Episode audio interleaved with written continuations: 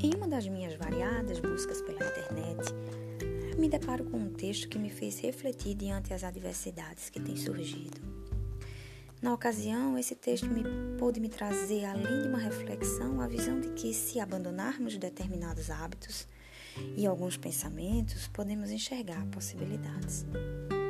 O texto é intitulado como Vencerás e o autor, curiosamente, chama-se Emanuel.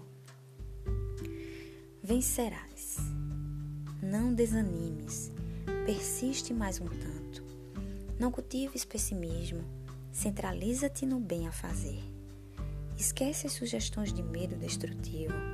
Segue adiante, mesmo varando a sombra dos próprios erros.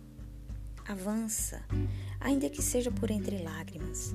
Trabalha constantemente. Edifica sempre. Não consista que o gelo do desencanto te entorpeça o coração. Não te impressiones a dificuldade. Convence-te de que a vitória espiritual é construção para o dia a dia. Não desista da paciência. Não creias em realização sem esforço.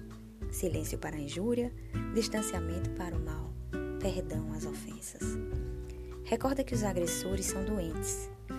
Não permitas que os desequilíbrios te destruam o trabalho ou te apaguem as esperanças. Não menosprezes o dever que a consciência te impõe. Se te enganaste em algum trecho do caminho, reajusta a própria visão e procura o rumo certo. Não contes vantagens nem fracassos. Estuda buscando aprender. Não te voltes contra ninguém. Não dramatizes provações ou problemas. Conserva o hábito da oração para que se te faça luz na vida íntima. Resguarda-te em Deus e persevera no trabalho que Ele te confiou. Ama sempre, fazendo pelos outros o melhor que possas realizar. Age auxiliando, serve sem apego e assim vencerás.